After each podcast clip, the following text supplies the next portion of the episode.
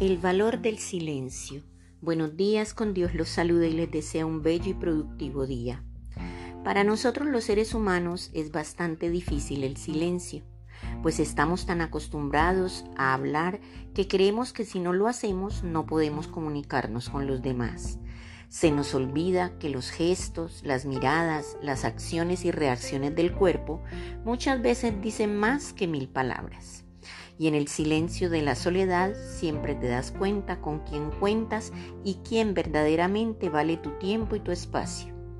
Es poco o casi nada lo que se dice sobre el valor del silencio, quizá porque es una larga tradición autoritaria que se las arregló para imponerlo como mecanismo de sometimiento y a la vez hacernos dar un poco de miedo.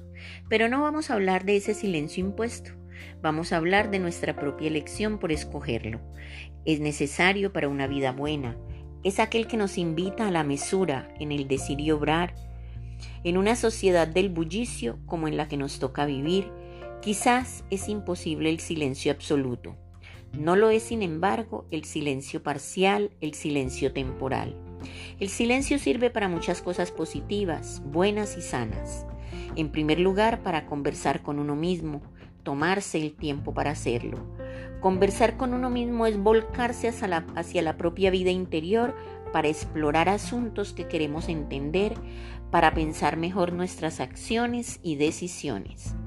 Nos hace falta la pausa para el pensamiento reflexivo, para conversar con nosotros mismos acerca de la realidad del más allá y del más acá. Es necesario, es imprescindible el silencio. Sin él es imposible pensar. Y si no se piensa bien lo que se va a decir o hacer, lo más seguro es que se digan cosas sin sentido y absurdas y que se realicen acciones precipitadas y fuera de control. También el silencio nos sirve para protegernos y resguardarnos de un entorno hostil y perjudicial para la salud mental y corporal. Tu silencio interno te vuelve sereno, educa tu ego, practica el arte de no hablar, esto es autocontrol personal, pues el ruido que nos golpea diariamente no solo llega a nuestra mente, sino también a nuestro cuerpo. Nos hemos acostumbrado tanto al ruido, al elevado volumen de la música, a los gritos, a la publicidad, que se genera un bullicio fuera de control y difícil de procesar.